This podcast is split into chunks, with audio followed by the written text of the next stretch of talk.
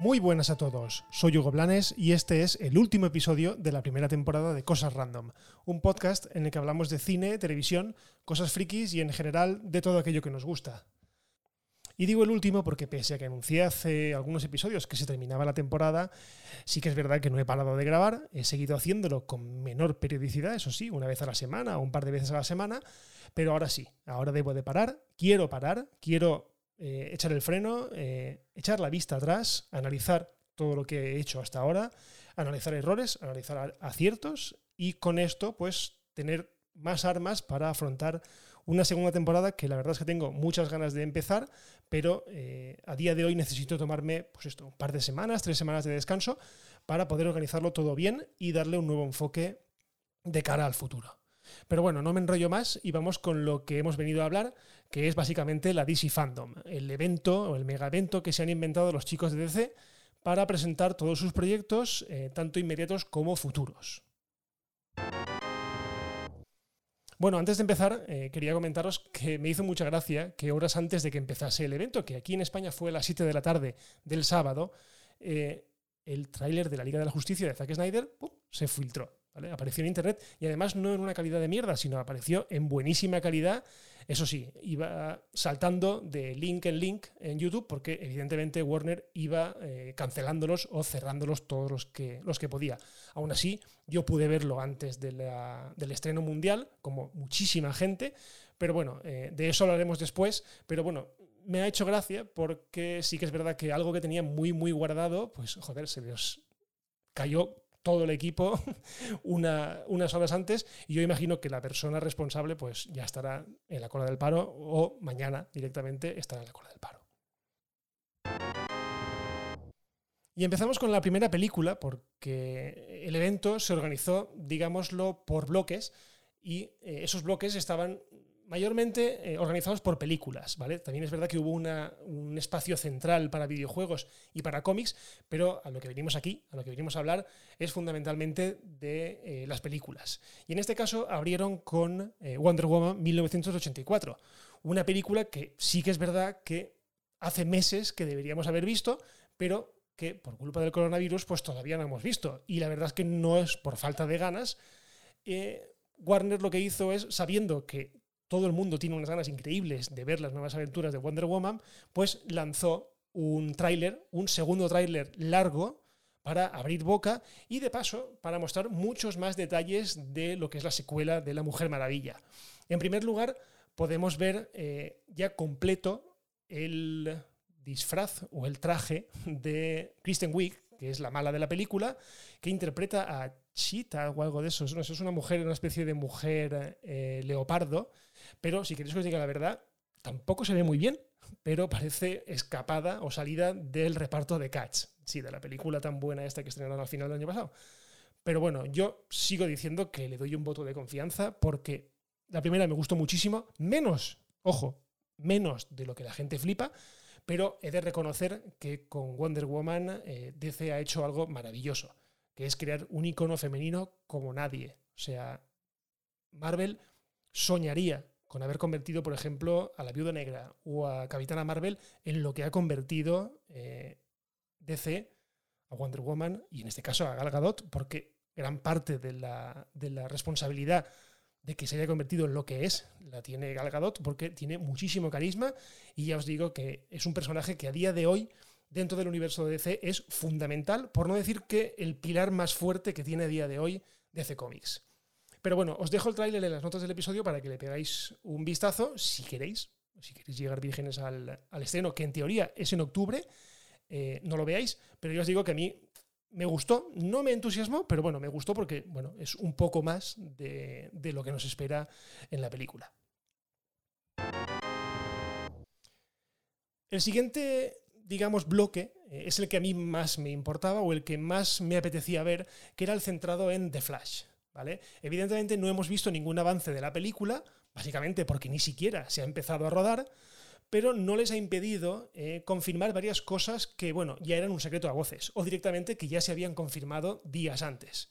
Lo primero y más importante eh, era el bombazo que se anunció a finales de la semana pasada, que era que Ben Affleck volvería a interpretar a Batman y lo haría junto con Michael Keaton. Aquella noticia que yo os traje hace algunos episodios bastantes, de que se estaba rumoreando y era muy fuerte el hecho de que DC iba detrás de Michael Keaton para que retomara su papel del Batman original de Tim Burton en la nueva película de The Flash, parece que se confirma totalmente. De hecho, además, estrenaron o nos enseñaron una especie de, de concept arts en el que veíamos, por ejemplo, el nuevo traje de The Flash y también una imagen en la que vemos claramente a The Flash con el Batman o con Bruce Wayne de Michael Keaton. O sea, una flipada de, imágenes. Eso sí, también se confirmó que, naturalmente, todo formará parte de un multiverso súper complejo, un multiverso que, ojo, eh, sirve de pistoletazo de salida la presencia de Ezra Miller, del que interpreta a The Flash en las películas, en aquel eh, mega crossover que hicieron en el Arrowverso, en las series de televisión de los superhéroes de DC Comics, en, la, en el cual eh, aparecía el Flash, el Barry Allen de las series de televisión, junto al Barry Allen del el cine.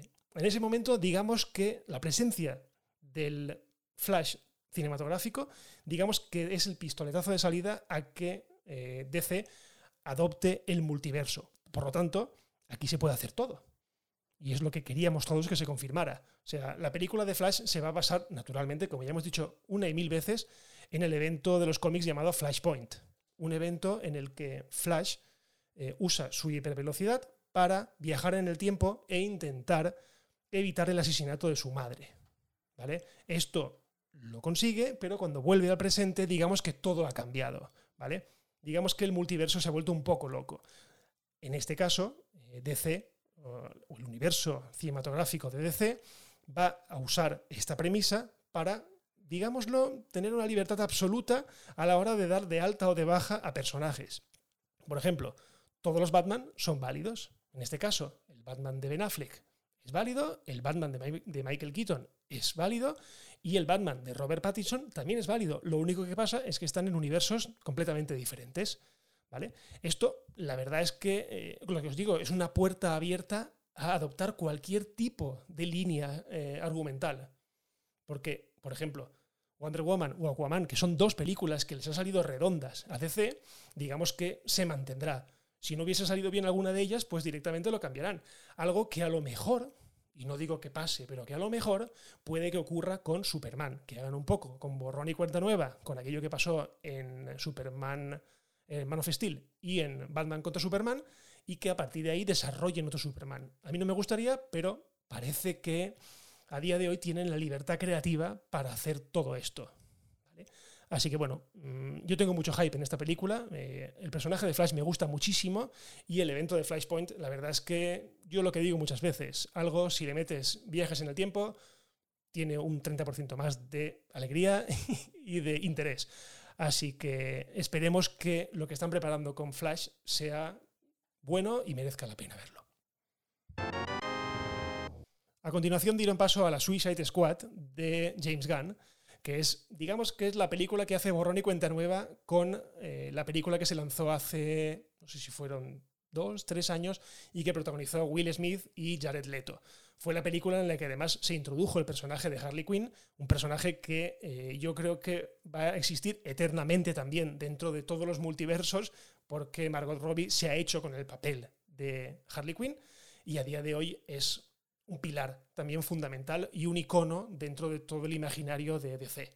Bueno, eh, a mí la sensación que me dio cuando vi el panel con James Gunn y todos los protagonistas, que la verdad es que son muchísimos, desde Viola Davis hasta John Cena, que es este luchador de, de Pressing Catch, hasta Juan Diego Boto, que me quedé flipado. Me acordaba, pero, mm, o sea, no me acordaba, sabía que iba a salir en esta película, pero no me acordaba. Y cuando lo vi ahí en el panel con todos, dije, joder.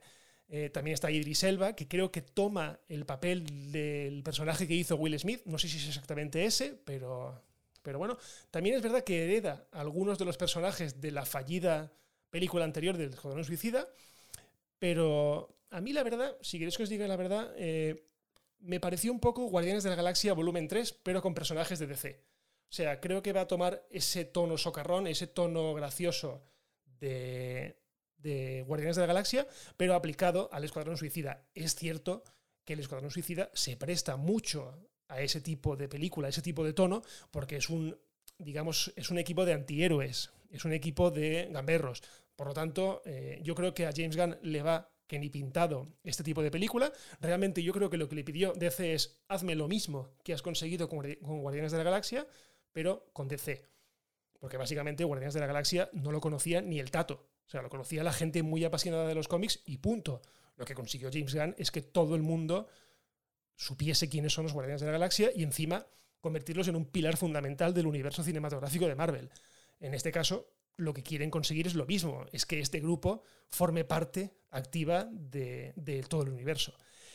Así que bueno, vimos unos cuantos concept arts, eh, no vimos ningún tráiler porque la película está en una fase de rodaje muy, muy, muy, muy inicial. Eso sí, yo os dejo en las notas del episodio también una especie de making of o de detrás de las cámaras que hicieron donde podemos ver a todos los personajes juntos. Y a continuación vino lo que la verdad es que yo no me esperaba nada de esta película y me sorprendió muchísimo. Eh, estoy hablando de Black Adam.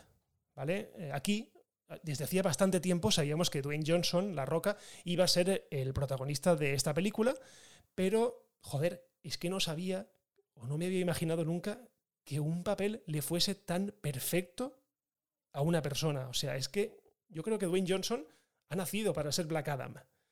Para quien no lo sepa, Black Adam es una especie de superhéroe súper, súper fuerte, creo que solamente Superman puede hacerle sombra, y eh, digamos que es la contrapartida, la contrapartida, perdón, maligna de Shazam, de aquel personaje divertido que vimos en la película del año pasado, o de hace dos años, que era una especie de Big, pero en versión superhéroes. Bueno, aquí poco vimos, la verdad, eh, más allá de unos cuantos concept arts, y luego al propio Dwayne Johnson hablando sobre la película, hablando sobre las posibilidades, sobre quién podría ganarle o sobre quién podría enfrentarse a él, la Liga de la Justicia, Wonder Woman, incluso llegó a, a mencionar a Superman, con lo que la gente empezó a especular un poco de si esta película sería el regreso de Superman de Henry Cavill. Nadie, nadie, nadie dijo nada al respecto. De hecho, yo creo que si esto hubiese sido así, eh, Henry Cavill hubiese aparecido en el panel junto a eh, Dwayne Johnson eh, como recogiendo el guante, como diciendo, ya nos veremos en la película.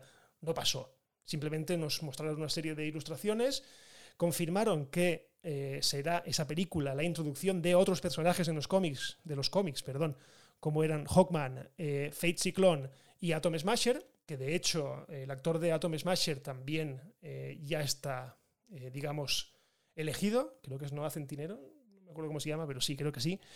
Y la película se estrenará, si no pasa nada, el 2 de diciembre de 2021. O sea que tampoco queda mucho. Sí que es verdad que Dwayne Johnson dijo que estaba el rodaje o a punto de empezar o ya había empezado. O sea que es una película que la verdad es que tengo mucho hype con ella porque ya os digo, o sea, es que miréis ilustraciones del Black Adam de La Roca y veis ilustraciones de, de del Black Adam de los cómics y joder, es que es casi igual. O sea, es que, aparte de que evidentemente eh, Dwayne Johnson es un armario empotrado, ya con eso pues ya, ya gana bastante. Pero bueno, veremos cómo queda esta película al final. Después se tuvieron lugar un par de, un par de paneles para vanagloriarse un poco de los éxitos de Aquaman y de Shazam, ¿vale? no eran paneles dedicados exclusivamente a las secuelas, de hecho eran paneles dedicados a las películas originales, pero sí que es verdad que se dio alguna pincelada de lo que serían las secuelas de cada una de ellas. En primer lugar, de Aquaman 2 dijeron que sería más seria y que tendría toques eh, de terror. No sería tan, digamos, divertida como la primera parte, sino que sería un poco más seria y con más toques de terror. Además, se confirmó también el regreso de Patrick Wilson como Orm, el Señor de los Océanos, y poco más. Después de Shazam 2, solamente se confirmó el título, que se llamará Shazam 2, Fury of Gods, la furia de los dioses, una película que sí que dijeron que se estrenará el 4 de noviembre de 2022. Y de momento nada más. Pero bueno, el plato fuerte, eh, algo o el pilar fundamental de, toda la, de todo el montaje este de la DC Fandom, sin duda fue el estreno del tráiler de The Batman. ¿vale? Había muchísima expectación por saber cómo sería el Batman de Robert Pattinson y de Matt Reeves como director en movimiento. Hasta ahora habíamos visto un par de pruebas de cámara, una foto de lejos de él con el Batmóvil, pero no habíamos visto nada, nada en movimiento. Bien, aquí nos ofrecieron un tráiler, si queréis que os diga la verdad, como la copa de un pino. O sea, un tráiler que tiene todo lo que tiene que tener. O sea, vemos a Batman, vemos a Catwoman, vemos a Gordon, vemos el Batmóvil, vemos eh, lo que parece ser eh, el Enigma, o el personaje de Enigma en, en, una serie de cartas amenazadoras. Vemos, yo me he enterado después, un primer plano de Colin Farrell como el pingüino, pero es que la verdad es que si lo miráis bien, a mí no me parece en absoluto. O sea, está maquillado de arriba abajo, con prótesis y todo.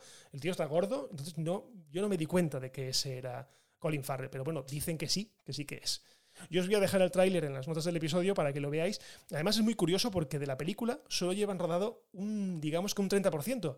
Por lo tanto, o sea, visto el tráiler, les cunde mucho lo que están grabando porque el tráiler es muy, muy, muy suculento. Además, vemos perfectamente el tono, el tono oscuro, el tono detectivesco, el tono policíaco, el tono eh, de un Batman muy enfadado. De hecho, hay un momento en el que dice que yo soy venganza. O sea, es, en vez de decir yo soy Batman, dice yo soy venganza. O sea, un trailer que a mí me gustó mucho, eh, quizá un poco oscuro, pero bueno, esto viene a ser un poco la, tónica general dentro de todo el universo de DC, que tienes que subirle el brillo de la, de la tele a tope para verlo bien. Pero bueno, eh, yo confío mucho en Matt Reeves, confío mucho en el responsable de las últimas películas de la saga del planeta de los simios, que a mí me fliparon muchísimo.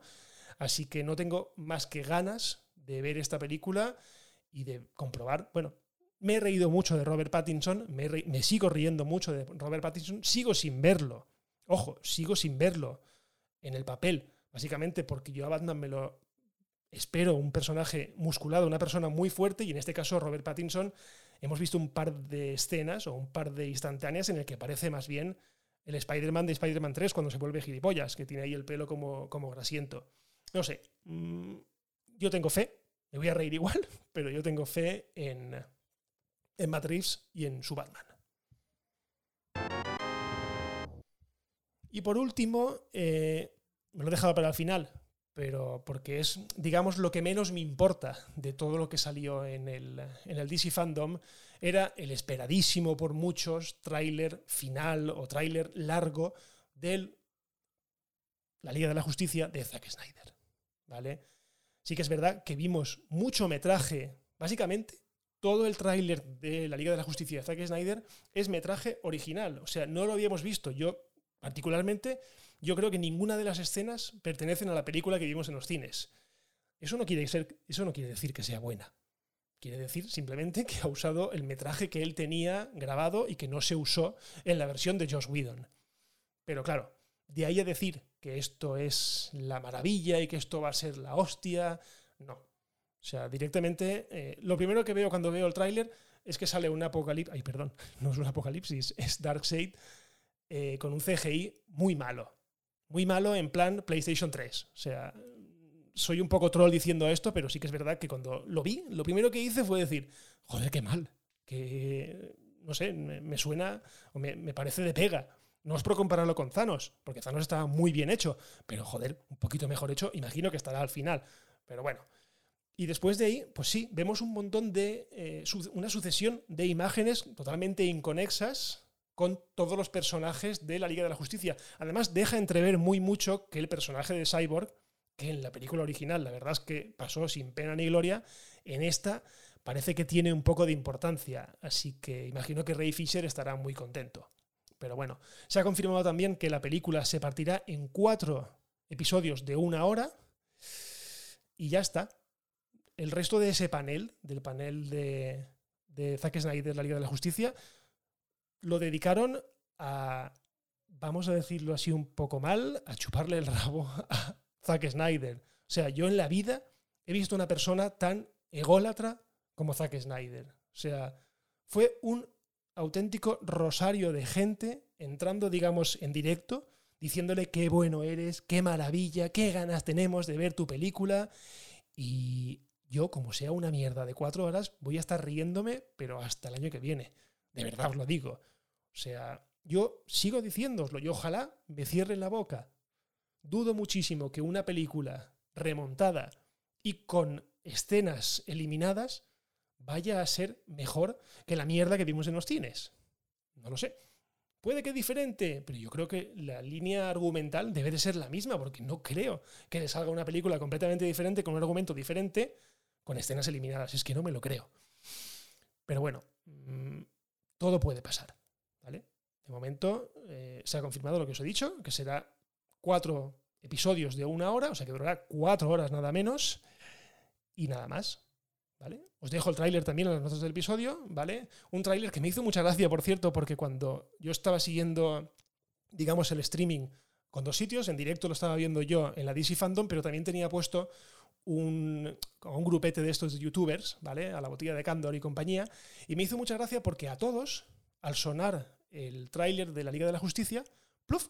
se les cortó la emisión por cosas de copyright. Y era porque eh, Zack Snyder había puesto otra vez la canción de Hallelujah de Leonard Cohen y evidentemente YouTube automáticamente saltó y les cortó la emisión a todos. O sea, fue bastante gracioso, pero bueno, queda como una anécdota y además eh, queda también eh, gracioso porque cualquiera que hace ahora un análisis de ese tráiler, si deja mucho rato sin escuchar la música, o sea, escuchando solamente la música, eh, YouTube automáticamente le retira. O sea que ningún youtuber ha podido ganar dinero con el vídeo análisis de ese tráiler. Pero bueno, cosas que pasan.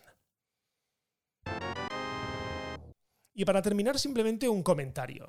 Y es que a mí lo peor que me ha parecido eh, de este evento ha sido el ninguneo absoluto hacia el que para mí yo creo que es el personaje más importante del universo de DC y ojo, casi casi de todo el mundo de los cómics.